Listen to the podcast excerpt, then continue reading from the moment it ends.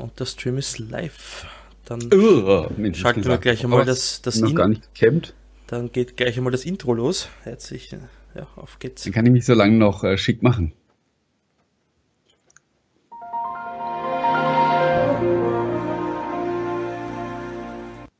Ja, einen wunderschönen guten Abend. Wir sind live. Ich habe jetzt auch die Benachrichtigung vom Handy bekommen. Ja, so gut funktioniert das hey. Ein Hallo an alle da draußen, die uns heute Abend wieder wohlgesonnen sind und uns zusehen. Auch an dich ein herzliches Hallo, Martin. Du bist ja wahrscheinlich schon Hallöchen. ganz nervös wegen übermorgen. Ähm, ja, allerdings, also wer jetzt nicht weiß, worum es geht, also erstmal Hallo an alle auch von mir. Ähm, ja, also so Vorfreude steigt ähm, gepaart mit natürlich Nervosität. Ja, ist ja logisch, wenn, wenn du so ein, so ein Event vor der Nase hast, dann ist man natürlich auch nervös und hofft, dass alles klappt und äh, alles so funktioniert, wie man sich das ausgemalt hat. Aber ich bin da mal ganz optimistisch. Es ist eigentlich alles vorbereitet und ja, jetzt freuen wir uns eigentlich auf den Freitagabend, wo schon ganz viele Leute zum äh, Vorglühen kommen werden. Auch Und dann am Samstag eben, dann stürmen wir das Microsoft Atrium in Berlin und äh, machen da richtig Programm den ganzen Tag und abends hauen wir dann äh, ja noch mal ein bisschen auf die Pauke. Ich glaube dann, ähm, ja, so Samstagabend wird dann für mich auch die Zeit sein, wo ich dann so richtig in Feierlaune komme, wenn dann alles vorbei ist. Tja, wir werden uns ja leider nicht sehen. Ähm, richtig leider, ja. was ich extrem schade finde. Das heißt natürlich, dass diesmal auch unser, unser Live-Onecast sozusagen ähm, ausfallen muss. Aber gut. Ich ähm, habe, komm, lass uns doch mal gleich mit guten Nachrichten anfangen. Na her damit. Äh, ich habe nämlich in der Form gute Nachrichten, dass du äh, zum Community Day 2017 nicht sonderlich weit haben wirst. München. Yo, Ah, sehr gut. Haben, wir gestern Abend schon klar gemacht. we, mit äh, wem hast du geschlafen? Wen hast du bestochen? Wen hast du umgebracht? Ähm, auf die erste Frage darf ich jetzt ähm, nicht antworten für den Fall, dass meine Frau die Aufzeichnung irgendwann mal anschaut. äh, ja, also hat sich eben so ergeben aus den Gesprächen, ähm, da, also gestern Abend, da sind wir ja schon beim ersten Thema, war ja die offizielle Eröffnung von der neuen Deutschlandzentrale von Microsoft. Und ja, da waren wir natürlich auch in so einem großen Auditorium, wo dann äh, auch so ein bisschen Politprominenz anwesend war. Und da dachte ich schon, ja, das ist eigentlich, wäre das eine äh, adäquate Räumlichkeit für nächstes Jahr. Und dann kamen wir halt eben später so ein bisschen mit den richtigen Leuten ins Gespräch und dann hieß es, ja, ja, das machen wir schon. Super, Und- sehr gut. Jo. Also ja, freue mich auch darauf schon tierisch. Aber jetzt machen wir erstmal eins nach dem anderen. Und ähm, jo, jetzt machen wir erstmal eine große Party in Berlin. Ich war ja jetzt äh, letzte Woche in Donnerstag bei der Facebook-Konferenz und da habe ich es mir nicht nehmen lassen, mit die Räumlichkeiten von Microsoft Berlin ein bisschen anzuschauen. Schon ein Ach, du warst noch gar nicht da. Nein, nein, das war jetzt mein erstes Mal. Ein richtig, also nur unten im, im, im Erdgeschoss, wo das Café ist, äh, wirklich ein wunderschöner Ort, wo man das, das Modell von der Cafeteria, da gefällt mir so gut. Einfach, du kommst ähm, nicht mit dem Verkaufsprozess an sich in Berührung, dass dir irgendwer bei ein Microsoft-Gerät aufschwatzen will, eine Xbox und so weiter, sondern du kannst die Geräte dort ausprobieren, kannst zocken, kannst gemütlich dort sitzen, Kaffee trinken, was auch immer. Und das finde ich schon cool. Mhm. Ähm, ja, also ich wusste gar nicht, dass du, dass du da bisher noch gar nicht gewesen bist. Äh, dann können wir eigentlich schon auch den ersten Vergleich ziehen, wenn du. Huch, äh, Entschuldigung, so, ähm, jetzt. Jetzt, hast- jetzt habe ich dich gerade selber, habe ich dir gerade selber ins Wort quatschen lassen. Äh, ja, also äh, eine Digital Eatery gibt es in München nämlich auch. Mhm. Und die ist auch der Öffentlichkeit zugänglich, genau wie in, wie in Berlin. Nur ist es da so, also in, in Berlin ist ja die Eatery quasi, das ist ja ein separater Bereich, also äh, ja, eben eigentlich ein öffentliches Café. Einfach, wer, wer da reinläuft, ohne zu wissen, wo er da reingeht, der merkt vielleicht gar nicht im ersten Moment, dass er da bei Microsoft ist. Ne? Außer er guckt dann hinten auf die Wand, wo die Demogeräte äh, hängen und so. Und äh, in, in der neuen Microsoft-Zentrale kommst du quasi in so eine riesige Eingangshalle. Das ist das, das Atrium und da ist dann quasi auch ähm, rechts diese Digital Eatery. Das ist ein ganz großer offener Bereich, der eben äh, der Öffentlichkeit zugänglich ist. Und nur links und rechts, wo es dann praktisch in die eigentlichen Bürotrakte geht, da ist dann halt eben die, die Zutrittskontrolle, dass da nicht jeder reinlatschen kann. Mhm. Aber das ist auch bewusst so gestaltet. Es ist natürlich jetzt so, dass äh, die Lage, also die Lage ist super verkehrsgünstig. Aber es ist jetzt nicht zum Beispiel so wie in Berlin, dass du da jetzt Laufkundschaft hast. Also Leute, die da reinstolpern. Also da, da läuft niemand vorbei in der Gegend. Die, die Leute, die da hinkommen, die, die kommen schon mit Absicht. Also wollte ich gerade sagen, also das ist dann eher so für die Gäste, die daherkommen, dass sie nicht tiefer ins Gebäude gehen müssen, um an Kaffee ranzukommen. Äh, einmal denke ich vielleicht auch tatsächlich, dass es so ein bisschen so ein offener Meetingbereich ist und zum anderen vielleicht halt auch wirklich so ein Anlaufpunkt für, ich weiß nicht jetzt, ob man sagen muss, Fans doch. Den einen oder anderen wird es sicherlich geben, der, wenn er in München ist, sagt, ich will mir jetzt mal das neue Microsoft-Gebäude angucken. Und dann kann der da hinlaufen oder fahren äh, und kann sich das anschauen. Sehr gut, na das freut mich. Du warst ja bei der Eröffnung, wie ist das Gebäude grundsätzlich? Ich meine, die ganzen Medien haben ja sehr breit darüber berichtet, aber ich, mhm. man kriegt da doch nicht so irgendwie. Es waren auch etliche da. Ja. Ähm, es gab also es gab Führungen den ganzen Tag über immer wieder durchs Haus und am Anfang gab es eine kleine, äh, mittags gab es so eine kleine Runde, das waren vielleicht 20 Leute oder so. Äh, so eine kleine, so einen kleinen Presse-Roundtable. Da war dann die äh, Sabine Bendig, also die Chefin von Microsoft Deutschland, und der ähm, Markus, weiß nicht mehr, der Personalchef. Sorry, Namen sind für mich immer so eine Katastrophe, kann ich mir nicht merken.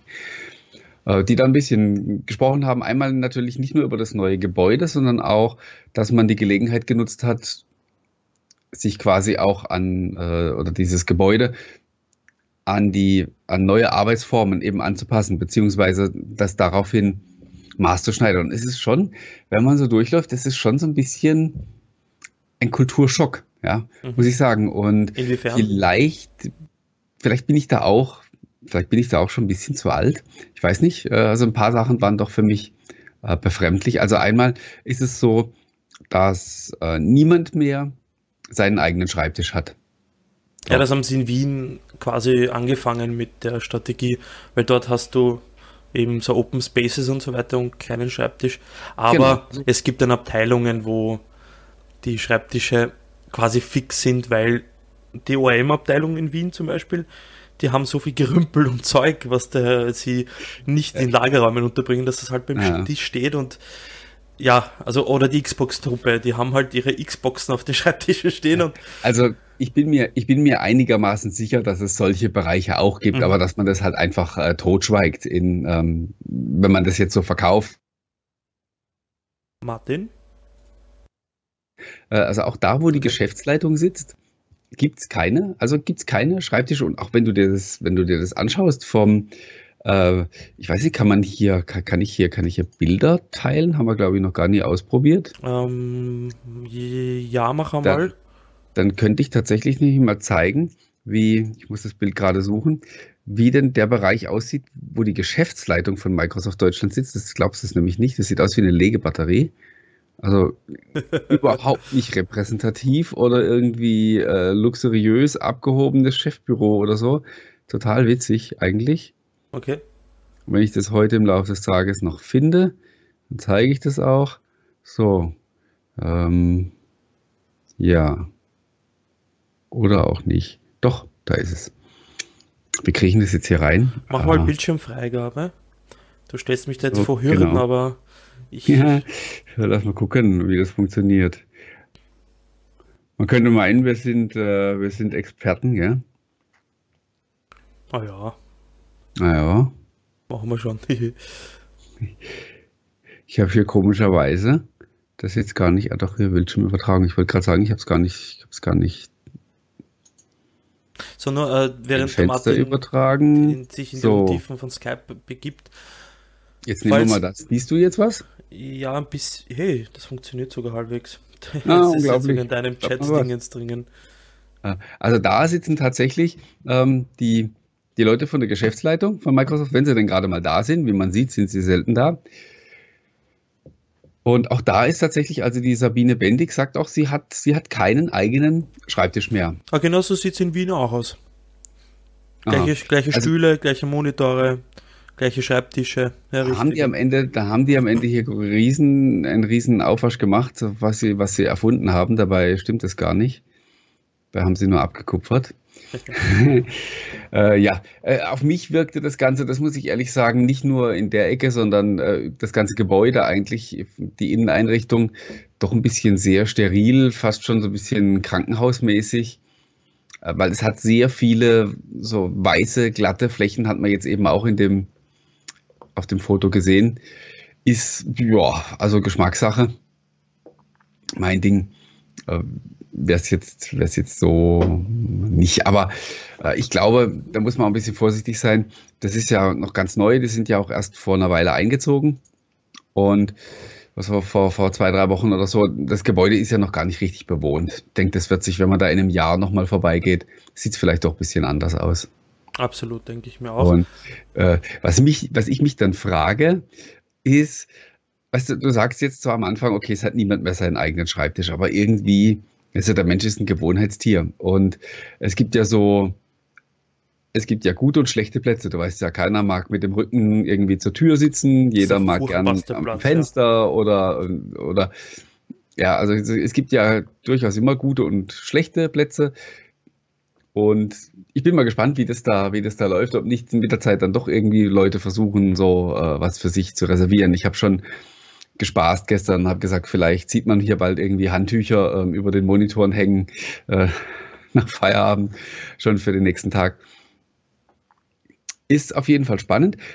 Man hört aber tatsächlich, also ich habe ja auch mit einigen Leuten gesprochen, die da so arbeiten, man hört echt nur Gutes, die sind alle total begeistert und mögen diese, diese Form, weil es ist halt ja auch so, es ist ja nicht nur so, dass du sagen kannst, da gibt es ein Team, das hat sein Büro und in diesem Büro stehen halt zehn Schreibtische und die werden einfach nach First Come, First Serve vergeben, sondern es gibt ja auch unterschiedliche Arbeitszonen. Also einmal ähm, für den Austausch, also wo sich die Leute treffen, wenn sie irgendwie was zu besprechen haben, Projekte oder so.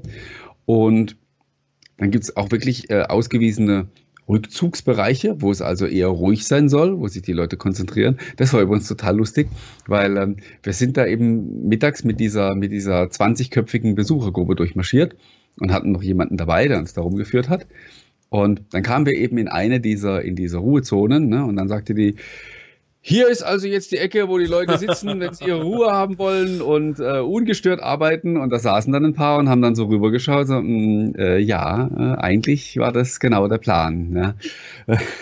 es war dann ein bisschen, ich habe auch gesagt, es hatte so ein bisschen was von Zoobesuch, weißt du, wenn du durch so ein, durch so ein Büro durchläufst und da sitzen die Leute am Schreibtisch und sind am Arbeiten. Das war immer so ein bisschen unangenehm. Aber ich glaube, da müssen die noch eine ganze Weile mit leben, weil die werden jetzt die nächsten Wochen äh, sicherlich dauernd noch irgendwelche Gruppen haben, die da durchmarschieren und sich das angucken. Ja, in Wien ist es ja eben so, du hast Führungen, wo du dich anmelden kannst, Schulklassen etc.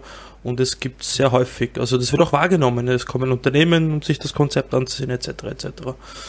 Und ähm, es wird auch gut angenommen. Ja, ich meine, das ist ja auch interessant. Gibt es eine Rutsche? Eine Rutsche habe ich keine gesehen. In, in äh, Österreich, also in Wien, da, da habe ich sie, da, ich genau. habe sie nicht benutzt, aber ich habe sie gesehen. Genau. Also von der Rutsche habe ich äh, ja nichts gehört. Also das ganze Gebäude ist, also es ist auch alles so, so, so offen gestaltet. Man kann das, glaube ich, in Worten jetzt gar nicht so rüberbringen. Also du hast doch immer, also die Pantries, so die, die klassischen Kaffeeecken, sind alle immer so, haben alle so eine Balustrade in den, in den, ich sag mal, Innenhof, also in dieses Atrium, den, den Innenbereich. Und du kannst dann praktisch auf der anderen Seite reingucken und so. Also das ist alles, ja, total offen vom Konzept her. Und auch wenn du in die Büros reingehst und so, kannst du echt so gefühlte Kilometer durch die, durch die Gänge schauen.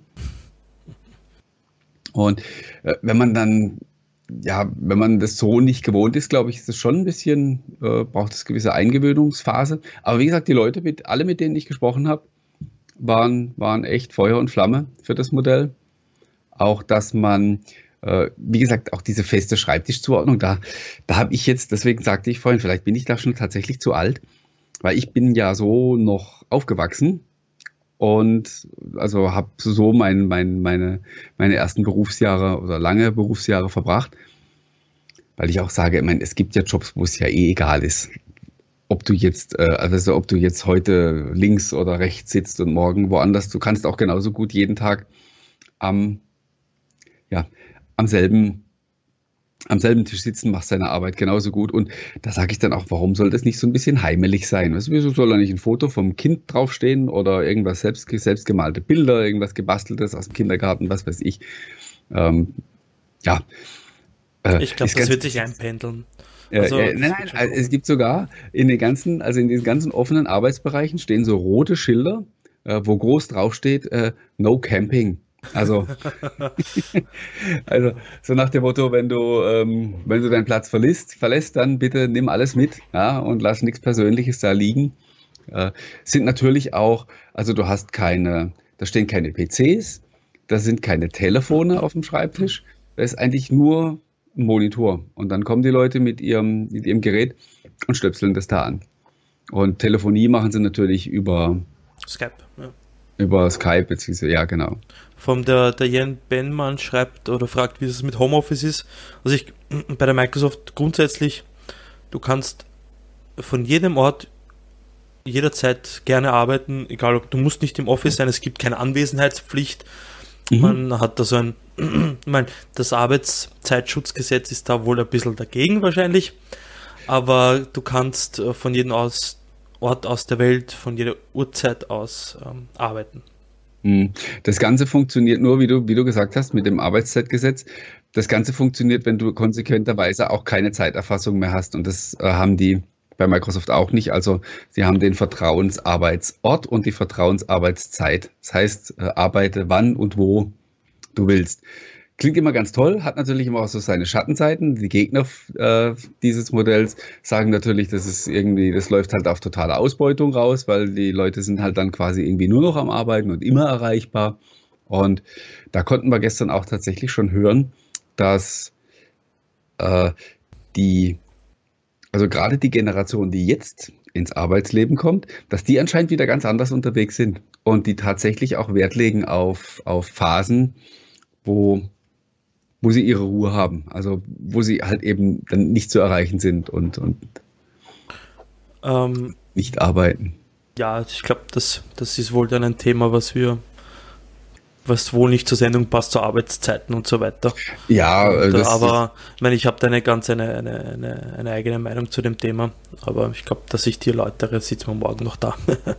ja, also äh, ich glaube, das ist auch sowas, wo du, ähm, das kannst du niemandem aufzwingen. Ja. Also die, die es gerne so machen wollen. Das ist der Punkt. Die, ja. ja die sollen das und die, äh, die das nicht wollen, die, die darfst du halt nicht, wie soll man sagen, in dem Sinn, ja, den darfst du das halt so in der Form das, also das, die, die, so wie Microsoft das Arbeiten regelt, jetzt grundsätzlich von der Arbeitszeit her, verstößt es eindeutig gegen lautende oder Gesetze, weil du äh, manche Leute arbeiten länger als 10 Stunden pro Tag, was ja nicht sein darf, zumindest in Österreich, mhm. ich weiß nicht, wie es in Deutschland ist. Ja, ja, ja, klar. Ähm, und äh, Wochenende arbeiten, Überstunden, gut, sie haben einen All-In-Vertrag, aber trotzdem und so weiter und so fort. Also ich zum Beispiel bin viel produktiver, wenn ich um 8 Uhr am Abend da sitze und was tue und bis um Mitternacht, ein, zwei in der Früh, als was ich um 9 oder um 8 in, Uhr im Büro sitze und da meine Arbeit verrichten muss. Und, aber das ist gegen das Arbeitsschutzgesetz oder mhm, wie das Ding mhm. heißt. Ich äh, arbeite auch unheimlich gerne am Wochenende, nur das darf ich ja eigentlich nicht. Also das darf ich nicht, deshalb mache ich es jetzt auch nicht. Aber wenn ich selbstständig was tue, bloggen und so weiter, ja. Aber wie gesagt, das ist ein Thema leider. So ruhige Samstage sind was Herrliches, aber äh, ja, das muss man halt wollen. Ne? Ja. Und Nur es muss halt die Möglichkeit dazu geben, die momentane Gesetzgebung erlaubt, äh, Arbeitszeiten nicht länger als zwölf, äh, nicht länger als zehn Stunden für die Sparte, wo ich bin. Ich, es ist nicht mhm. erlaubt, dass ich am Wochenende als Angestellter arbeite und und und. Und ähm, ist bei euch, gibt es in Österreich auch diese Ruhezeit? Ja, ja. Also in Deutschland ist es so, dass du elf Stunden Pause ja, machen musst. Zwölf Stunden sind es, glaube ich, in Österreich sogar. Zwölf? Mhm. Okay. Das heißt tatsächlich, also wenn du praktisch abends um, um, um, uh, um 23 Uhr noch eine, eine E-Mail liest, dann dürftest du frühestens um elf am nächsten Tag ins Office gehen. Oder selbst auch wenn du selbst wenn du Homeoffice machst, mhm. selbst wenn du Homeoffice machst, dürftest du erst um elf die Arbeit wieder aufnehmen. Ne? Na, das Schlimme ist ja, wenn du zum Beispiel eine Dienstfahrt hast, irgendwo zu einem Kunden fährst, der weiter weg ist und du musst zum Zug oder mit einem anderen Verkehrsmittel zu ihm fahren, dann hast du das Problem, wenn du deine zehn Stunden schon gemacht hast, dürftest du nicht mehr nach Hause fahren, weil dieser Nachhauseweg ja auch Arbeitszeit ist und somit brichst du das Gesetz wissentlich in dem mhm. Fall. Ne? Und und und. Aber wie gesagt, das ist halt ein Thema, das passt wohl nicht in unsere Runde leider. Ähm, ja, aber es, es, es tangiert natürlich jetzt ja. dieses Thema. Äh, was man als, als, äh, als Fact noch nachschieben kann äh, zu diesem, zu diesem Stichwort ist, also das Microsoft Deutschland hat 1900 Mitarbeiter insgesamt und hm. es gibt 1100 Arbeitsplätze in der neuen Zentrale. Also alle dürfen gar nicht kommen ja. am selben Tag. Es wurde aber auch gesagt, also es gab letzte Woche war wohl irgendein Termin, wo, wo so praktisch eigentlich so gut wie jeder ähm, dann auch eigentlich theoretisch da sein müsste. Und trotzdem war das nicht so, dass Leute quasi irgendwo dann im Gang standen und keinen Platz gefunden haben. Also das haben sie wohl so kalkuliert. Und ja, es sind halt eben sehr viele Leute eben auch im Homeoffice oder sind, sind unterwegs bei Kunden oder so. Und dann ich meine, theoretisch könnten ja die Microsoft-Mitarbeiter jetzt in Zukunft ja mit der HoloLens ausarbeiten. Jeder eigentlich, ne? Also jeder, der es sich leisten kann. Äh. Jetzt hast du den Übergang nicht, äh, den ich hier versucht habe. Okay, ich bin still. Fang nochmal an, komm. Also theoretisch könnte ja jeder Microsoft-Mitarbeiter von überall mit der HoloLens ab sofort oder in einem Monat arbeiten in Deutschland. In einem Monat können. Oder ja. sechs, acht Wochen. Nee, noch sechs, ja. Ja, die ja. HoloLens ist da. Also. Ist noch nicht da, aber bald. Ja? Äh, ja, seit heute kann man sie bestellen. Und hast du schon? Wo denn? Ich habe ja keine. Achso, also du bist ja Österreicher. Die, die, die Nein, das geht schon. Also, ging sowas erst später. Ja, aber ich kann es im Store vorbestellen. Nein, aber pff, äh, ich bin nicht die Zielgruppe für, die Holo, für den Holo Jens. ja, ja. Äh, ja, bin ich ja auch nicht. Ähm, also es geht ja jetzt tatsächlich an Entwickler und an Firmenkunden, also Firmenkunden, die jetzt quasi mal evaluieren möchten, was denn da so geht mit, ähm, mit der HoloLens. Oder halt eben Entwickler, die anfangen möchten, Apps zu bauen und Spiele zu entwickeln oder was auch immer für, für Windows Holographic. Äh, ist aber also cool, dass man die Verfügbarkeit ausweitet. Und ja, was die Consumer-Geschichte angeht, ich hatte das heute in meinem Artikel auch erwähnt, ohne ähm, mir jetzt da die die Zunge zu verbrennen, ist so, dass es also nächstes Jahr sich da einiges tun wird und äh, dass wir die, äh, die Consumer-Version nachher der HoloLens, die werden wir nicht bei Microsoft kaufen, sondern das wird eine OEM-Geschichte werden, aber das ist jetzt auch eigentlich keine, keine, so, äh, keine so große Neuigkeit mehr. Das war im Prinzip schon klar, nachdem man die Partnerschaft mit Intel im Mai, glaube ich, angekündigt hat und Intel selber jetzt ein, angekündigt hat, an so einem Referenz-Headset zu arbeiten. Da kann man ja schon eins in eins zusammenzählen. Und dann denke ich, wird das nächstes Jahr wird das richtig spannend. Absolut, vor allem ich glaube auch, durch die Strategie, die sie jetzt mit der HoloLens im Vergleich jetzt zu anderen mobilen Geräten haben, verfolgen, glaube ich schon an eine sehr breite Verfügbarkeit von unter anderem Applikationen und Anwendungsfällen für die HoloLens, wenn sie dann nächstes Jahr irgendwann oder wann auch immer dann für den Consumermarkt verfügbar ist. Also ich glaube, dass da ziemlich viel spannende Sachen auf uns zukommen, auch weil das Ding dann wahrscheinlich auch deutlich günstiger werden wird. Auf jeden Fall. Also man wird wenn man, wenn man das nachher an Consumer verkaufen will, muss man ja in die Regionen reinkommen. Auch wenn man die, auch wenn man die Technologien nicht vergleichen kann, muss man halt in den Bereich von der Oculus Rift oder so da reinkommen. Absolut. Damit, damit die Leute das nachher halt auch, auch tatsächlich kaufen. Ich bin echt extrem gespannt, was man da so alles zusammenbaut und wie das nachher mit äh, der mit Windows 10 beziehungsweise dann halt auch der Xbox, also Project Scorpio und so zusammenspielt. Ich glaube, da, da äh, kommen richtig coole Dinge und ich bin tatsächlich zuversichtlich, dass wir nächstes Jahr, wenn man mal Phone ausklammert, ähm, im Consumer-Bereich wieder, wieder mehr Spaß haben werden, als das, als das im Jahr 2016 der Fall war. Absolut. Und weil ich gerade drüber gestolpert bin, du hast es glaube ich auch schon geschrieben, dass mit Project Rome ja quasi ja auch in Richtung Zusammenarbeit, Zusammenschmelzen ja auch weitergearbeitet wird, weil Microsoft das jetzt, ähm, jetzt ja ziemlich promotet, das Ganze. Äh, ja, da geben die richtig Gas.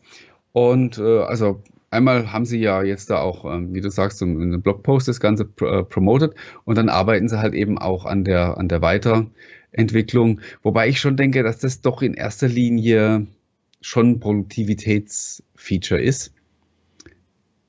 Andererseits ist es eben der Schritt in die Richtung, wie äh, ich war ja letzte Woche in, äh, in Berlin, als Satya Nadella da war und über die eigentlich, eigentlich über die German Cloud gesprochen hat, aber halt auch noch so ein bisschen andere visionäre Dinge erzählt hat. Und da hat er eben auch diese, diese Zukunft skizziert, in der uns quasi ganz viele Geräte umgeben, die in irgendeiner Form intelligent sind. Und dass so eben das Thema Computing eigentlich eher so ein, so ein Gesamterlebnis wird, was nicht mehr an ein bestimmtes Device gebunden ist. Ähm, also alle viele Dinge, die man heute mit dem Smartphone macht, macht man dann vielleicht auf andere Art und Weise. Da könnte man jetzt sagen, das kann dann für Microsoft gar nicht schnell genug gehen, ne? dass, äh, dass das kommt. Und dann brauchst du ja genau das. Also du brauchst ja dann wirklich Geräte, die sich miteinander unterhalten und auch äh, der, Ansatz geht ja nicht nur dahin, dass du eine App auf einem Gerät startest und sie dann auf das andere, andere Gerät rüber beamst, sondern es geht ja auch, gibt, dann gibt es dann so spezielle Schnittstellen, dass quasi Apps miteinander reden können. Also äh, geräteübergreifend, vielleicht dann sogar irgendwann plattformübergreifend, können Apps über definierte Schnittstellen miteinander kommunizieren. Also auch zwei, zwei unterschiedliche. Und da gibt es ganz viele Szenarien, glaube ich, das ist eigentlich nur durch die Fantasie begrenzt, was man da alles bauen kann. Und das wird schon extrem spannend. Absolut. Und da vor allem auch, was wir letztes Mal besprochen haben mit den Universal Apps, ja quasi, dass ja mehr oder weniger nahtlos ineinander alles greift. Und das finde ich eben das Spannende. Ja, wobei, wie gesagt, diese Universal App-Geschichte muss man dann auch mal äh, abwarten. Eigentlich, ist, eigentlich geht die schon wieder nicht weit genug. Ne? Äh, aber das haben wir, glaube ich, letztes Mal auch schon angerissen. Ja. Also echte Universal Apps sind es eigentlich erst dann, wenn sie auch äh, sich von der Plattform loslösen und einfach überall verfügbar sind, egal was da für ein Betriebssystem drunter läuft. Ja. Aber gut. Da sind wir, glaube ich, noch ganz schön weit weg. Ähm, noch von, kurz, äh, bevor du weitermachst, ja. auch ein kleines Update wo ich, ich wollte eigentlich einen Blogbeitrag darüber verfassen, aber irgendwie hat mir die Motivation dazu gefehlt, auch weil ich jetzt den ganzen Tag im Bett liege eigentlich und krank bin. Ähm, ja, gut, dass ich das Bier trinke. ähm, und zwar hat Microsoft die iOS und Android App für Outlook aktualisiert. Und zwar unterstützt jetzt die App zu 100% Office 365. Das heißt, dass die Nachrichten nicht mehr auf einen Server zwischengespeichert werden und dann ans Handy gepusht, sondern die App direkt sich mit Office 365 verbindet und die Nachrichten abruft und auch auf dem Handy speichert. Ja, das war ja die alte Methodik von, äh, Accompli, von, von Accompli, genau, die das so gemacht hat und was natürlich äh, auch dann Kritik gebracht hat, äh, gerade von den, ja. von den Businesskunden, die das so nicht wollten. Ich muss aber echt sagen, also ich habe tatsächlich jetzt in den letzten Tagen, also die letzten zwei, drei Wochen, habe ich wirklich sehr intensiv die, die Outlook-App unter Android genutzt. Jetzt seit ein paar Tagen mache ich es auch wieder unter iOS und also sorry, also viel, so viele Leute immer da am Meckern sind, dass Microsoft seine Apps auf anderen Plattformen besser pflegt, obwohl man das bei Outlook ja überhaupt nicht vergleichen kann, weil wie gesagt, das eine ist gekauft und das andere ist selber gemacht. Aber ich finde die, die Mail-App von Windows 10 Mobile immer noch unschlagbar und schneller als die, vor allen Dingen als die anderen. Was mir auch aufgefallen ist, bei den, sowohl unter Android als auch unter iOS, ist es oft so, dass du kriegst die Toast-Benachrichtigung, dass eine neue, dass eine neue Nachricht da ist und dann gehst du in, die tippst du an, dann öffnet sich der Posteingang und die Nachricht ist nicht da. Die wird dann erst geladen. Und wenn du gerade eine relativ langsame Internetverbindung hast, dann können da durchaus 10, 15 Sekunden vergehen, bis, auf, bis die Nachricht, die eigentlich ja schon da ist, weil sie dir ja schon als äh, im Infocenter angezeigt wurde, bis sie dann auch im Posteingang erscheint. Und ja, also wie gesagt, ich komme so richtig komme ich auf die nicht klar. Und man, man liest auch öfter von den, von den Android-Nutzern, dass die mit der Outlook-App nicht sonderlich glücklich sind. Witzig, weil ähm, der Verger zum Beispiel aktualisiert ja recht häufig ihren Best äh, E-Mail-App für iOS und Android und da ist Outlook und nicht nur bei der Verge, sondern bei vielen anderen auch immer die klare Nummer 1. Also im Vergleich mhm. zu den zu, zu Hauses Gmail-App vielleicht noch ein paar andere Client, die mir jetzt nicht ad hoc einfallen, gibt es eigentlich nicht viel schlecht, also besseres würde ich jetzt sagen. Also ich benutze täglich auf dem, auf dem Samsung und auf dem komischen iPad und ähm, die Mail-Apps, die vom System mitgeliefert sind, sind einfach furchtbar. Und das macht die Outlook-App wahrscheinlich, obwohl sie vielleicht furchtbar ist, besser als die anderen. Weniger furchtbar. Ja.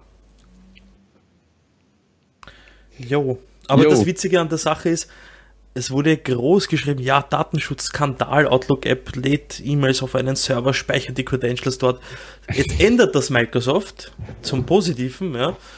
Beim Webstandard habe ich keinen Artikel drüber gelesen, dass jetzt die. Nein, nein erstmal das, erstmal das. Und zweitens äh, musst du ja auch mal überlegen, die haben Accompli gekauft, weil es zu dem Zeitpunkt, glaube ich, die, ich weiß nicht, war es die populärste? Ja, die beste Mail-App. Die beste Mail-App, ja. Also alle waren höllisch begeistert ja. von, dem, von dem Ding. Gott und die Welt hat, hat das Ding gelobt. Das ist, weil das äh, so mal ganz neuer Ansatz und überhaupt und fortschrittlich. Dann kauft Microsoft das Ding, reißt das Accompli-Label runter, klebt Outlook drauf. Was anderes haben sie am Anfang ja überhaupt nicht gemacht. 100% selbe Technologie. Und auf einmal schreien die Leute, oh, Microsoft äh, speichert unsere E-Mails. Und, äh, also da, manchmal sind die Leute wirklich bekloppt. Da gibt es kein anderes Wort für. Also da, da kannst du dir echt nur an den Kopf packen. Und ja, mir, mir tun dann wirklich die Leute leid, die die dann irgendwie versuchen müssen, doch in irgendeiner souveränen Art und Weise zu kommunizieren und äh, so, so zu tun, als würden sie das ernst nehmen. Ne? Ich meine, solange, sobald keiner zuhört, hauen die sich auch auf die Schenkel und sagen, was für Deppen. Ja? Aber nach außen hin muss man natürlich dann schön den, den Schein wahren. Und äh, wie gesagt, die Leute tun mir leid, beziehungsweise da habe ich echt Bewunderung für, dass die, dass die da so cool bleiben können. Absolut, absolut. Deshalb, ja, lassen wir das. Gut. Äh, vorhin habe ich dir deine Überleitung kaputt gemacht, vorhin du mir mal und dann anschließend meine. Ich wollte nämlich gerade, als wir über dieses Thema, ähm, also Zukunft der Apps und äh, plattformübergreifend, geräteübergreifend, hast du nicht gesehen, wollte ich noch sagen, ähm, alles noch Zukunftsmusik und alles noch ziemlich weit weg. Was ganz aktuell ist und was wir heute, heute ja auch nochmal besprechen wollten, habe ich in der Ankündigung erwähnt, ist die neue Patch-Strategie, die Microsoft jetzt seit gestern seit dem gestrigen Patch Day für Windows 7 und 8.1 anwendet. Ich habe mich da schon ein bisschen eingelesen in das Thema. Ich weiß nicht, ob du dich schon ein bisschen näher damit auseinandergesetzt hast. Nicht wirklich, weil. Nicht wirklich? Windows Dann erkläre ich es dir jetzt einfach auch nochmal. Ja. äh, ja, also zukünftig gibt es eben wie bei, wie bei Windows 10, wobei, also das ist das Ziel. Das Ziel ist, dass man irgendwann für Windows 7 und 8.1 äh, praktisch jeden Monat einen kumulativen Patch hat, so den so, sozusagen den Super Patch, der das System von einem definierten Stand, ich glaube bei Windows 8.1 ist es basierend auf dem, puh, da gab es ja, glaube ich, insgesamt drei Feature-Updates. Ne? Ich glaube, basierend auf dem dritten, dass man da praktisch darauf einen, einen Patch aufsetzt, der das Gerät dann auf den neuesten Stand bringt. Und das gleiche hat man mit Windows 7 äh, dann eben genauso vor. Ich weiß nicht, hast du mal in letzter Zeit ein Windows 7 System neu aufgesetzt? Äh, nein, aber ich kann dir sagen, mir tun diejenigen leid, die das machen müssen. ja, ja, man braucht viel, viel Zeit.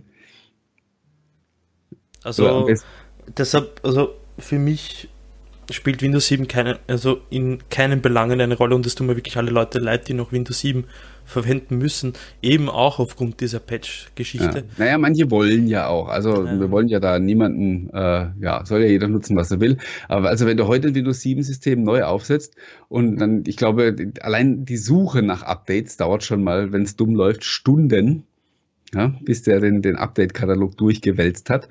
Und dann werden irgendwie 348 äh, verfügbare Updates angezeigt. Die musste dann alle installieren, neu starten und dann. Ich habe es mal durchgespielt. Ich glaube, man braucht auch, glaube ich, mindestens drei Runden, wo man dann nochmal nach Updates sucht und nochmal installiert und nochmal neu startet, bis man dann irgendwann äh, an dem Punkt ist, wo dann Windows Update sagt, sie sind auf dem neuesten Stand. Also ein echtes Debakel. Und das ist nicht nur saumäßig anstrengend, sondern ich glaube, also muss, muss davor schieben, ich habe mich natürlich gefragt, warum tut sich Microsoft das jetzt überhaupt noch an? Also warum machen die jetzt, warum verändern die für Windows 7 diesen Prozess, wo das ja nur noch knapp drei Jahre ne, bis 2020 im Support ist? Das hätte man doch jetzt, auch wenn es schlimm ist, einfach noch so lang durchschleifen können. Aber ich glaube tatsächlich, dass die also, dass die eine Situation auf sich zukommen sehen, wo das einfach gar nicht mehr funktioniert. Das heißt, es dauert ja jetzt Stunden, ja, bis die verfügbaren Updates angezeigt werden. Also der Prozess funktioniert jetzt schon nicht mehr zuverlässig. Und ich glaube, die, die sehen sich wirklich so in, in eine Situation reinrennen, in der das einfach, in der das nicht mehr funktioniert und in der sie es auch selber weder überblicken noch in irgendeiner Weise handeln können. Ich glaube auch, dass sie das deshalb machen, weil man hat ja gesehen, dass man in letzter Zeit sehr viele Probleme mit dem Windows ab, also viele Probleme, also vereinzelt Probleme gegeben. Ich ähm, finde, dieses Jahr war es eigentlich eher wieder ruhig, oder? Also genau, natürlich ja. gab es die einen, aber letztes Jahr war, fand ich es wesentlich schlimmer. Letztes ja, Jahr war ja, ich gefühlt bei jedem Patch-Day hat es irgendwie so richtig geknallt. Und ich glaube, der Knaller liegt, und der, diese Knaller sind eben wahrscheinlich die Ursache, wieso sie es verändern. Unter anderem für Windows 7. Weil es gibt viele Unternehmen, die noch Windows 7 einsetzen und ich glaube auch, dass für sie das Einspielen von Updates, wenn sie es überhaupt machen, diese ganze Geschichte auch etwas vereinfacht. Vor allem die Admins, die das ähm, ähm, via den Update, dem eigenen Update-Server machen, macht das dann ein bisschen alles einfacher. Mhm. Gut, die machen es natürlich ähnlich eh jetzt über, also so über, über Windows Update wie der, genau, wie der klassische Consumer, aber äh, das ist trotzdem ein Riesenakt. Und ja. wo man also hin will, äh, also was jetzt seit Oktober passiert ist, dass man immer ein, äh, also alle Patches, die, die bisher einzeln ausgeliefert wurden, das konnten ja auch mal, es konnte ja auch mal ein Dutzend sein zum Patch Day, packt man jetzt in ein, in ein monatliches Roll-up. Und da gibt es auch Unterschiede. Es gibt eins, das steht nur über, über Vesus, also über für die Firmenkunden zur Verfügung. Da ist nur, da sind nur die Sicherheitsupdates drin, die aktuellen. Und in der Consumer-Version sozusagen des, dieses Rollups, da sind auch die, die Bugfixes äh, enthalten oder andere nicht sicherheitsrelevante, nicht sicherheitsrelevante Updates, wie jetzt, was weiß ich, neue Sommerzeitregeln oder so Gedöns. Und das ist quasi das Erste, was passiert. Man schnürt einfach immer nur ein großes Paket statt, statt einem statt vielen kleinen. Und natürlich sind da die Leute oder haben da Bedenken, weil was passiert heute, also wenn heute ein Patch irgendwie Probleme macht, dann lässt du den aus und installierst halt alle anderen trotzdem. Oder deinstallierst den wieder, wenn sich rausstellt, wenn sich nach der Installation rausstellt, dass der irgendwie eine Macke hat. Das geht natürlich in Zukunft nicht mehr. Also dann geht entweder alles oder nichts. Und wenn so ein Sammelpatch halt irgendwie eine Macke hat, dann, dann hat er halt eine Macke. Ne? Und dann kannst du den nur entweder komplett installieren oder wieder runterwerfen. Und das ist, wo halt, wo halt viele Leute jetzt Angst davor haben, wohingegen Microsoft natürlich sagt, die machen das, damit genau das nicht mehr notwendig ist. Also sie versuchen ja auch äh, dem Thema Komplexität zu nehmen, die sie selber ja auch haben beim Testen. Ne?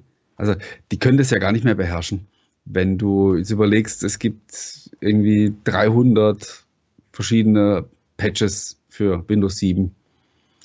Und nicht alle davon sind verpflichtend und nicht alle sind auf jedem Gerät installiert. Also ich, ich weiß nicht, ich bin nicht mehr so gut in Mathe, aber 300 Einzelpatches, wenn man da jetzt eine Kombinatorik aufsetzt und sagt, wie viel unterschiedliche Patch-Stände kann es geben, wenn man einmal so jeder gegen jeden spielt. Einige. Mhm. Ganz, ganz viele. Einigen wir uns auf ganz, ganz viele. Und das kannst du ja niemals durchtesten. Und von daher, das ist ja echt fast vorprogrammiert, dass es da knallt.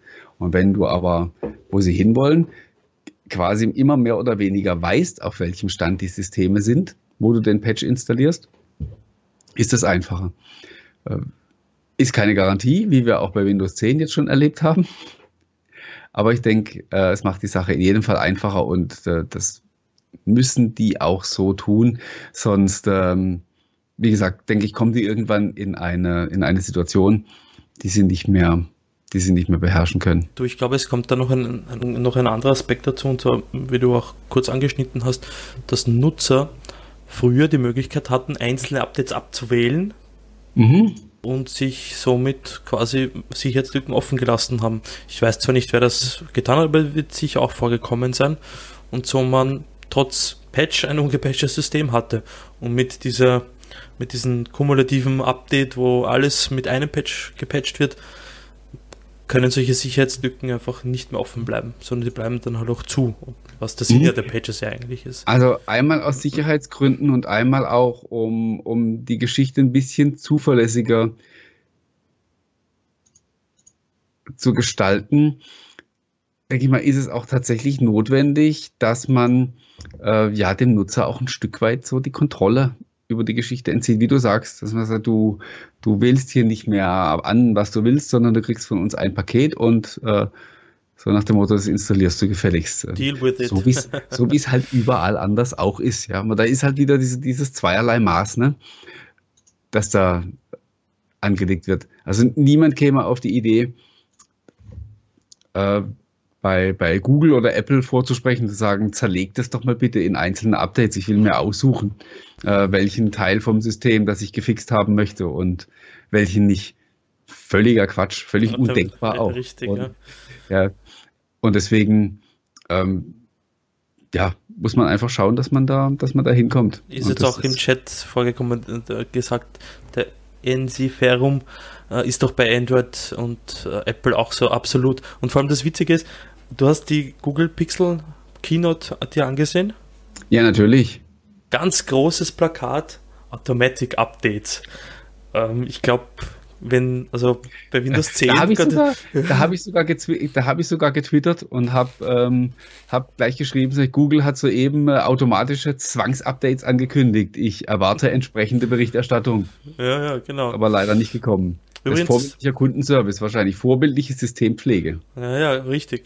Der User muss gar nichts machen, er kriegt automatisch immer die neuesten Sicherheitsupdates. Was für ein geiler Service. Anders als bei Microsoft, wo der Nutzer nur gegängelt und ihm Sachen aufgezwungen werden, die er eigentlich gar nicht will. Und Apple hat ja auch seine Strategie mit äh, macOS geändert, nämlich dass jetzt auch alle Nutzer das System installiert bekommen.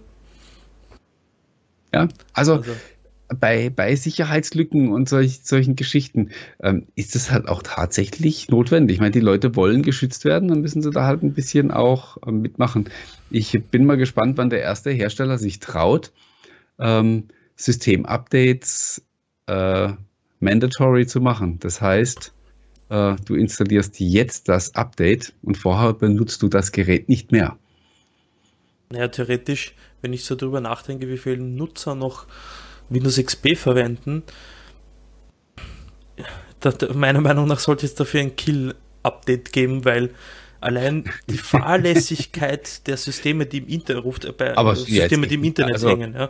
ja. aber kaum noch welche, oder? Also, es reichen schon zehn, um ein um, um Schadware, Malware zu verbreiten. Das, das auf jeden Fall, das. ja. Und das ist das, was mir vor allem die Diskussion rund um die, der Support-Ender von Windows XP damals von vor zwei Jahren, wann war das? 2014? Ich weiß es gar nicht mehr auswendig.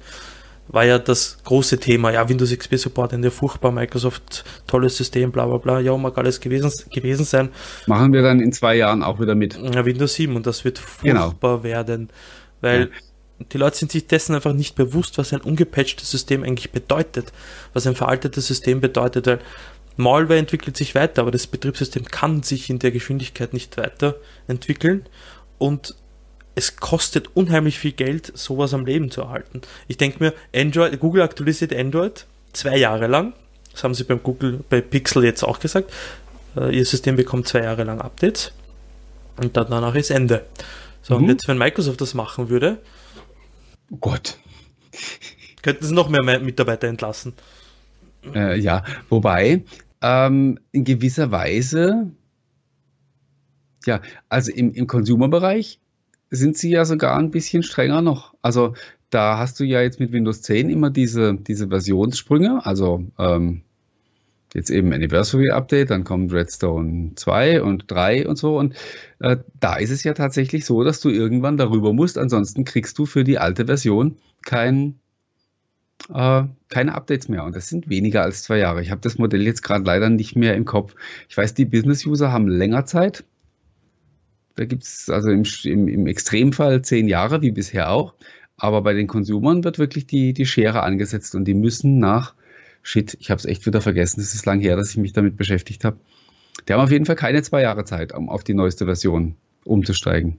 Oder zumindest auf eine neuere als die, die sie aktuell benutzen. Es gibt ja aber auch eigentlich überhaupt keinen Grund, warum man da irgendwas verzögern sollte. Ja. Naja, so ist das. Aber grundsätzlich äh, finde ich, dass sie das gemacht haben gut, weil gibt ja nach wie vor noch Nutzer, wie wir auch in der Umfrage hier sehen, die ich passend zu heute gestaltet habe. Ähm, und zwar 60% unserer Seher nutzen noch Windows 7. Ähm, für die ist das ja auch ein Segen, dass das Ganze also jetzt geändert wurde. Finde ich gut. Wobei es wird natürlich schon noch eine ganze Weile dauern, bis sie da hinkommen. Also erstmal gibt es die Sammelpatches, das ist schon mal eine Erleichterung. Mhm. Und ab Anfang 2017 werden sie ja dann anfangen, diesen, ja, ich nenne den jetzt halt einfach mal Super Patch zu entwickeln. Das heißt, dann wird es zusätzlich zu diesem monatlichen Rollup noch ein weiteres geben, in dem alle aktuellen Patches drin sind und wo nach und nach quasi alle vorigen Updates so reingefüllt werden.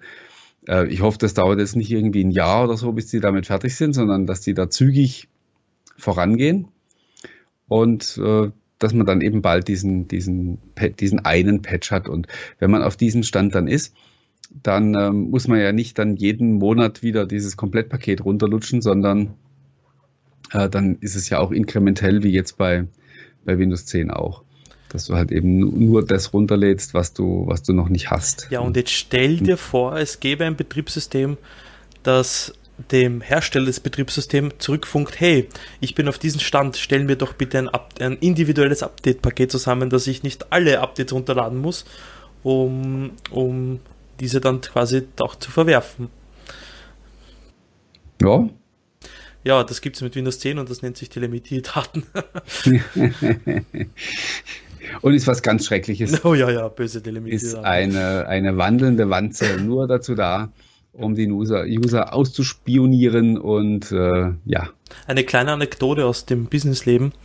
Ähm, ein Bekannter von mir, den du auch kennst, der auch bald nach Berlin kommen wird, erzählte mir, er hat in einem Gespräch, einem, Unter ein Unternehmer hat ihm gesagt, ah, ich nutze keine Cloud, böse Cloud, das kommt mir nicht ins Unternehmen, fragt, mhm. der, fragt der Herr, ähm, der dann kommen wird am, am, Freitag, ja, nutzen Sie den Windows-Update, wie machen Sie den Updates? Naja, mit Windows-Update, naja, Sie nutzen Cloud. Nein, durch nicht.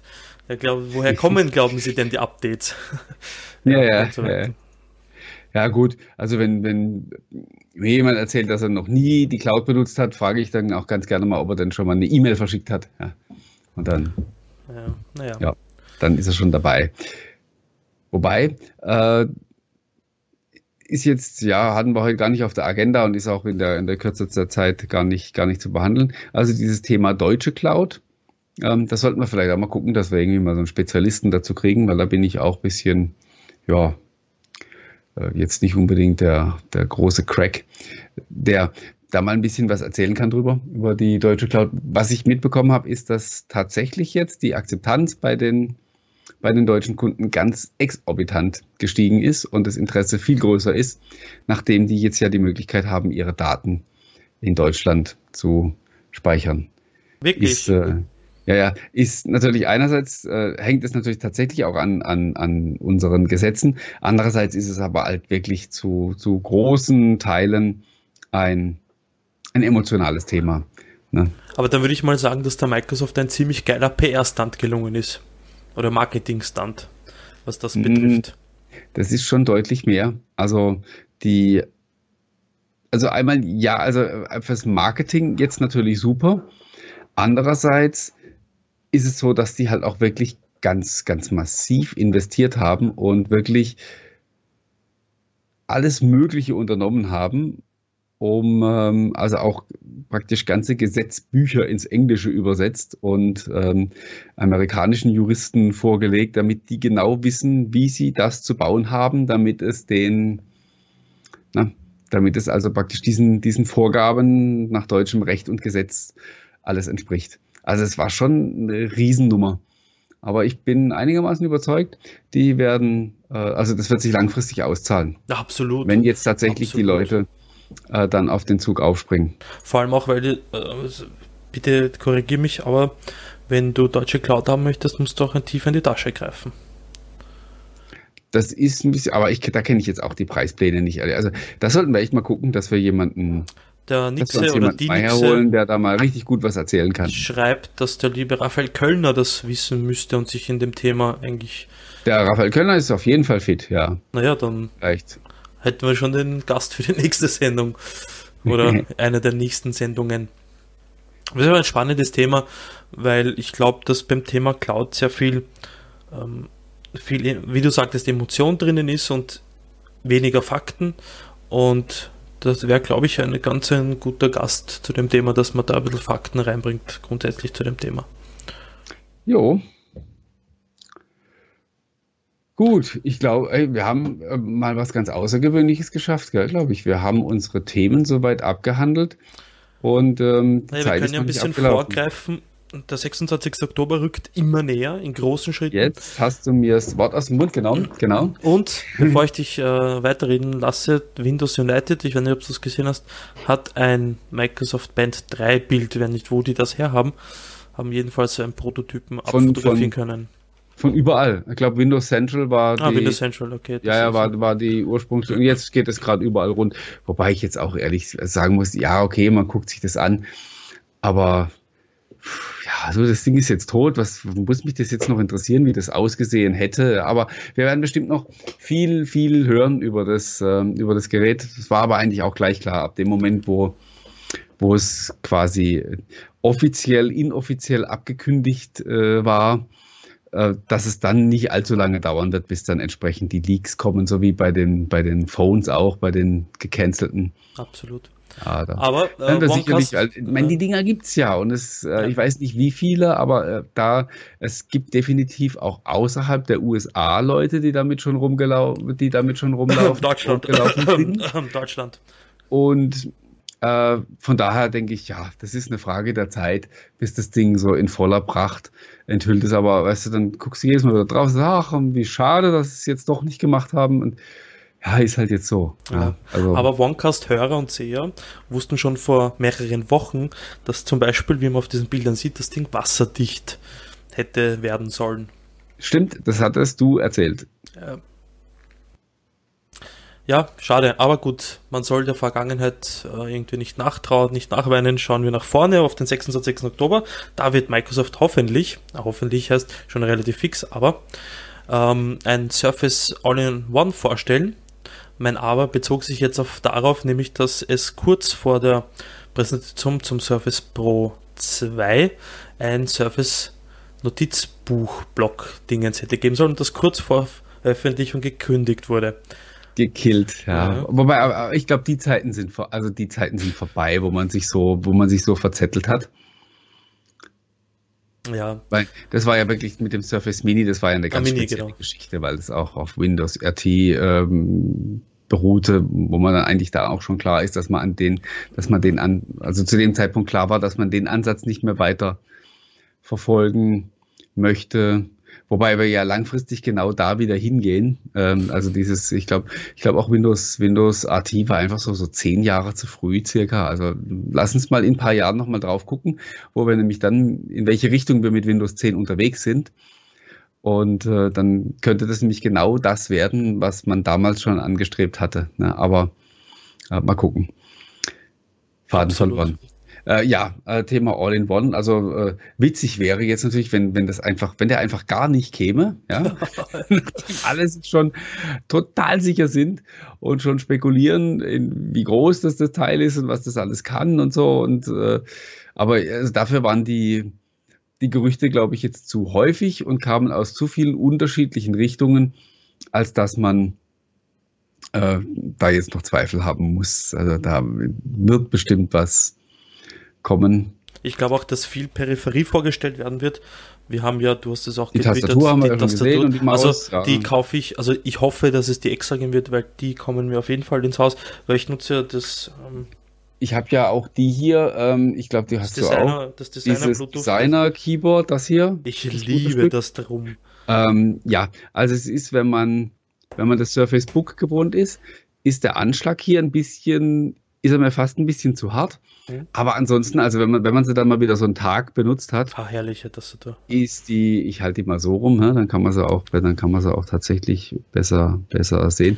Äh, dann schreibt sich das wirklich hervorragend. Also das Einzige, was dem Teil hier fehlt, ist eine Beleuchtung. Absolut. Aber das ist halt ein Thema, wenn das äh, ist ja rein, ist ja schnurlos und batteriebetrieben, ist das wahrscheinlich schwierig zu machen ohne dass man irgendwie alle, alle zwei, drei Tage die Batterie auswechseln muss. Aber wer weiß, vielleicht kommt ja da auch irgendwas, irgendwie so eine, was weiß ich, drahtlose Ladestation dazu oder weiß der Teufel. Also, weil auf Dauer muss eine Tastatur bei mir auch schon beleuchtet sein. Mhm, ist, dafür habe ich zu oft hier schummriges Licht, in dem ich arbeiten muss. Ja, dann gibt es noch das Gerücht, dass, dass Hardware-Partner dabei sein werden.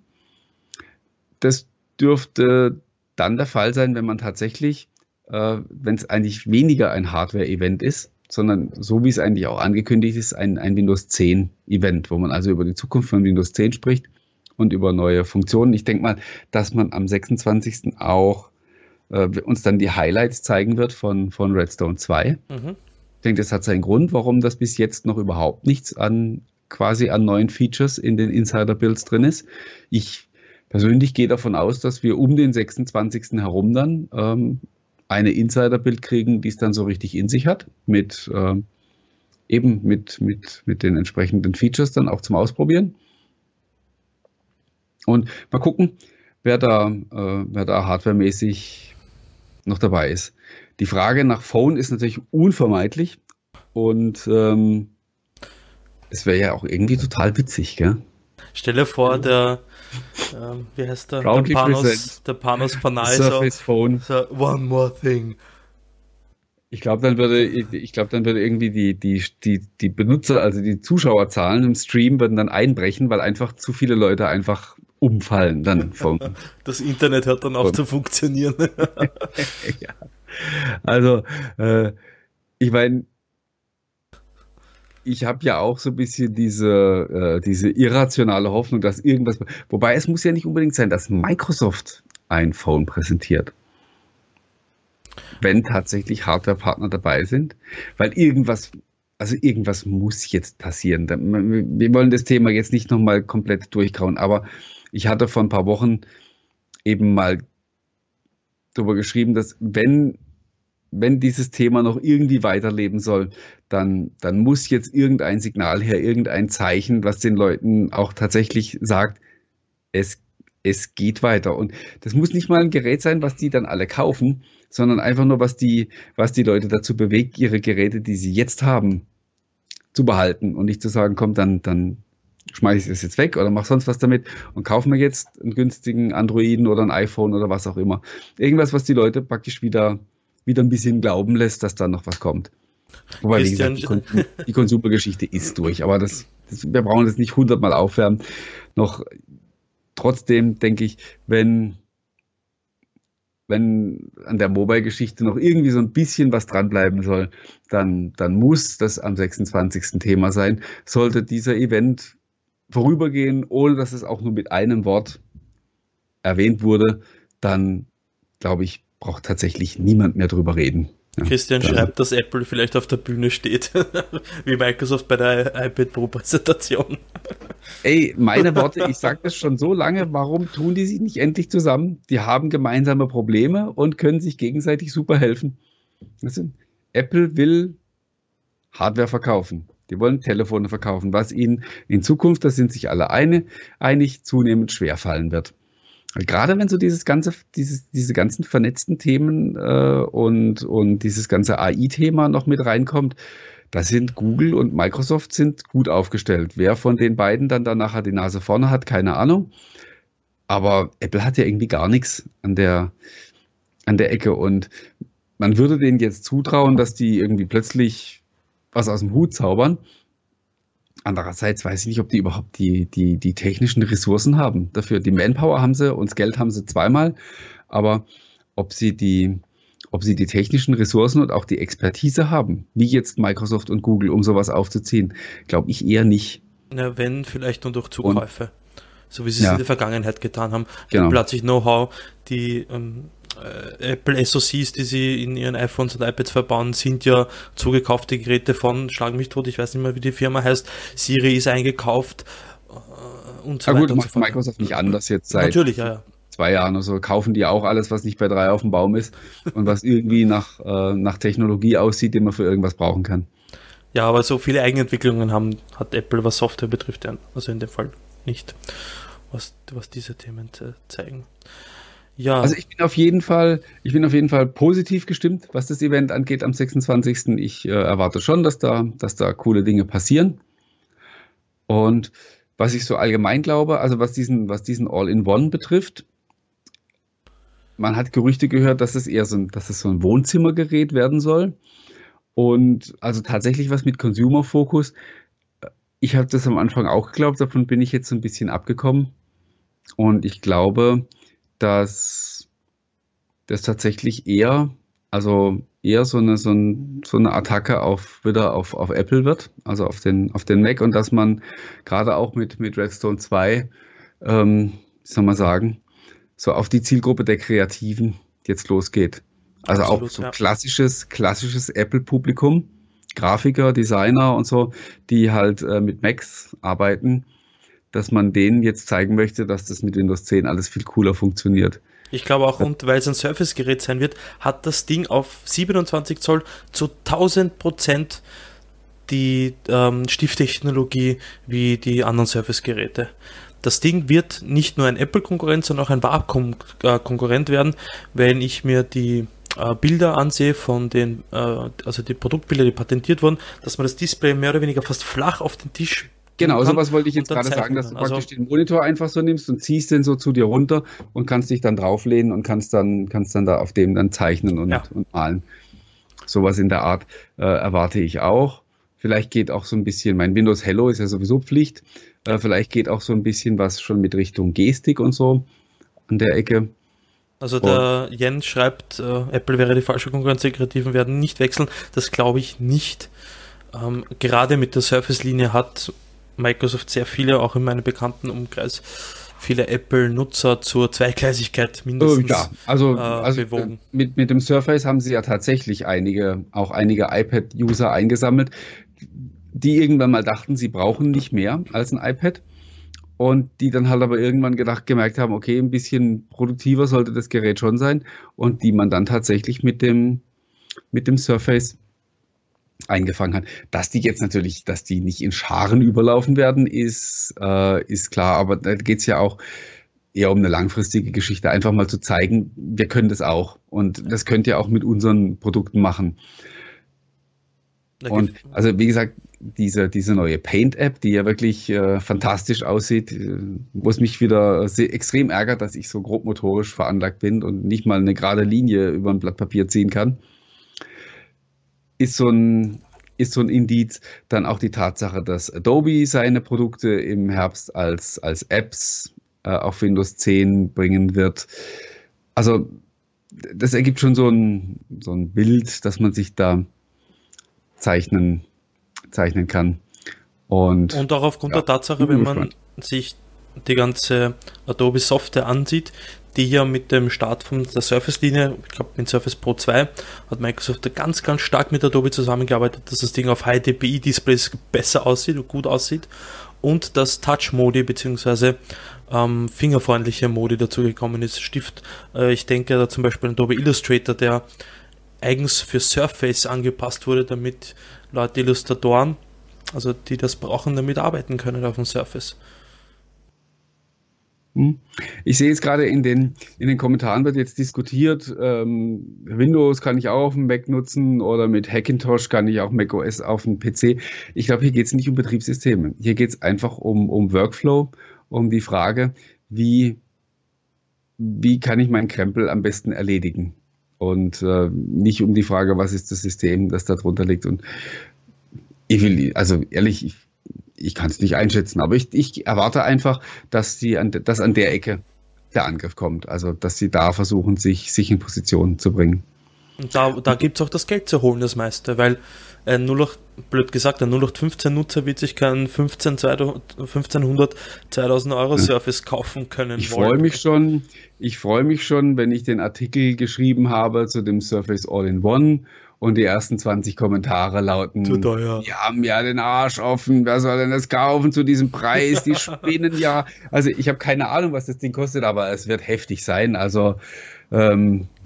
Ich schau dir mal das Surface Book an, das Ding ist ja verglichen mit Hardware natürlich und dem Gaming-PC, den man unter dem Schreibtisch stehen hat, viel zu teuer, viel zu schwach und das Ding verkauft sich wie warme Semmeln. Ja, ich, ich kenne keine Zahlen, ich weiß nur, ähm, also dass ich mit meinen, also ich gebe ja auch unfassbare Summen für Hardware aus und vieles davon ist wirklich äh, Geld, das ich auch hätte im Aschenbecher verbrennen können. Aber ich habe noch nie so viel Spaß pro Euro gehabt ähm, wie mit dem Surface Book, obwohl es eines der teuersten oder das teuerste Gerät war, das ich in den letzten Jahren angeschafft habe. Es ist absolut, es ist so ein feines Teil und ich will das nicht mehr missen. Ich nehme es überall mit hin. Und ähm, also das können sie schon und ich glaube auch, dass sie mit dem, äh, dass sie mit dem All-in-One äh, punkten können. Es ist natürlich dann auch wieder, wenn er kommt, es ist ein Generation One Device und es wird vielleicht auch zwei, drei Generationen brauchen, bis es dann da ist, wo man es tatsächlich haben möchte. Aber Mal gucken. Vielleicht gelingt es tatsächlich, ja, diese Geräteklasse mal irgendwie in, in Gang zu setzen. Das haben ja echt schon so viele probiert. Ich meine, apropos Verkaufszahlen, ich weiß natürlich auch keine genauen Zahlen, aber ähm, ein Bild sagt bekanntlich mehr als 1000 Worte. Die Surface-Verantwortliche aus Österreich, ähm, nein, ich drehe das Pferd anders, und zwar zeichnet Microsoft jedes Jahr Mitarbeiter für außerordentliche Zahlen und Zielerreichungen und so weiter, wenn die Scorecard äh, doppelt, dreifach, zehnfach grün ist, zeichnet Microsoft diese Mitarbeiter aus, indem er und äh, er, die Familie und so weiter auf einen sehr teuren Urlaub schickt. Die Surface-Verantwortliche aus Microsoft Österreich ist gerade auf so einem Urlaub. Und hat Joe Belfiore getroffen, oder wie? Der sein Ziel zehnfach überschritten hat und das ja. ganze Jahr weg musste. Ja, das wohl nicht, nein. Aber ich glaube, das jemand, der für Surfers im Moment in Österreich oder grundsätzlich ver verantwortlich ist, gerade ein nicht sehr schweres Leben hat, was Geräteabsatz betrifft. Ja. Jetzt haben wir es ähm, doch voll bekommen. Eine Frage noch, bitte? Jetzt haben wir es doch voll bekommen. Ja, jetzt haben wir sogar schon überzogen wieder. Ja. Ähm, dann kommen wir auch zum Ende. Ich will nur eine Frage noch beantworten vom Oliver, der hier schreibt, ob jetzt das Alcatel Idol 4S tatsächlich kommt. Äh, ja, wir haben ja schon Bilder von der Verpackung gesehen. Also irgendwie wird das Gerät kommen.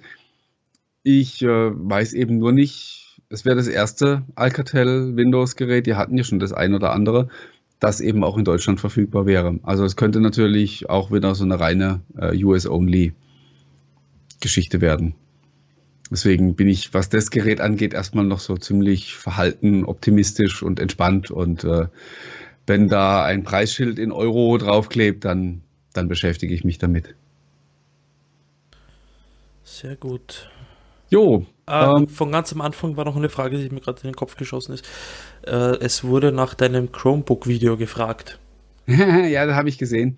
Ähm, habe ich ein Video versprochen? Ich wollte eigentlich ähm, ja da mal ein bisschen ausführlicheren Artikel drüber machen. Es ist nur so, dass es im Moment noch nicht so richtig, also es, obwohl, also bei Microsoft würde man wieder toben, ja, ähm, bei Microsoft würde man sagen, ey, jetzt machen die seit fünf, sechs Jahren mit diesen Chromebooks rum und es ist immer noch der totale Flop. Und jetzt kündigen sie irgendwas groß mit Android an und rollen das offiziell aus und es funktioniert nur die Hälfte. Genauso ist es nämlich.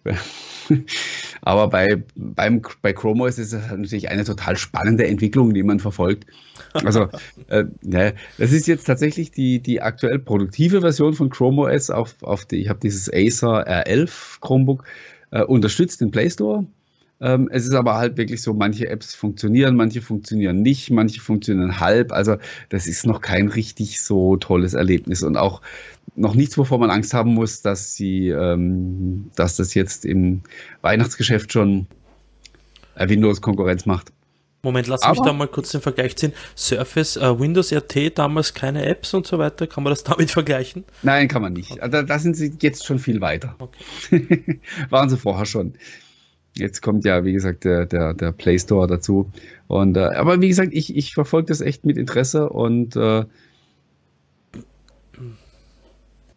bin mal gespannt, was ich damit so, was man damit so alles anfangen kann. Kürze. Apropos gespannt sein. Einerseits, ich bin gespannt, was du vom Wochenende berichtest. Oh ja. Ähm, zweites gespannt sein. Ich weiß zwar nicht die Uhrzeit der Präsentation in zwei Wochen, in genau zwei Wochen, aber vielleicht geht sich ja der OneCast da noch aus. Also danach dann quasi am Abend, weil es ist ja in New York das Ganze. Mhm. Ich weiß nicht, wann sie das, um wie viel Uhr sie das Ganze präsentieren werden. Hast du ähm, genau Ja, aber also die werden um 9 oder um 10 Uhr morgens anfangen. Gibt's, nee, ich glaube, eine Uhrzeit gab es noch keine. Es gab nur ein Datum, weil ich, ähm, weiß ich jetzt gar nicht. Es ist, es ist echt das, das blöd, wenn man so alt wird, dann, dann vergisst man die Hälfte. Warte mal, ich blätter mal kurz zurück. Aber ich meine, es gab noch keine Uhrzeit. Dann trifft es ja gut, wenn um 16 Event Uhr stattfindet. Aber wollte ich gerade sagen, das Event dürfte so 15, 16 Uhr sein. Und 16 Uhr sagte Enziferum 666. Ja. Und äh, ja, dann schauen wir mal, ob wir, ob wir dann uns abends noch zusammenschalten und ein bisschen quatschen. Mhm. Wenn ich bis dahin alles aufgeschrieben habe, was da so erzählt wurde. Ach, das schaffst du schon. Ja, ja. Äh, ja, genau. Hier, ne, hier steht 10, 10 AM. Also okay, ja, dann ist 16 Uhr. 6, gut, 16 Uhr. Perfekt. Wunderbar. Dann Martin, recht herzlichen Dank für die interessante Sendung wieder. Danke an über 100 irgendwas Zuseher für eure Kommentare, fürs Zusehen und wir sehen uns beim nächsten Mal. Ciao, Baba. Ciao.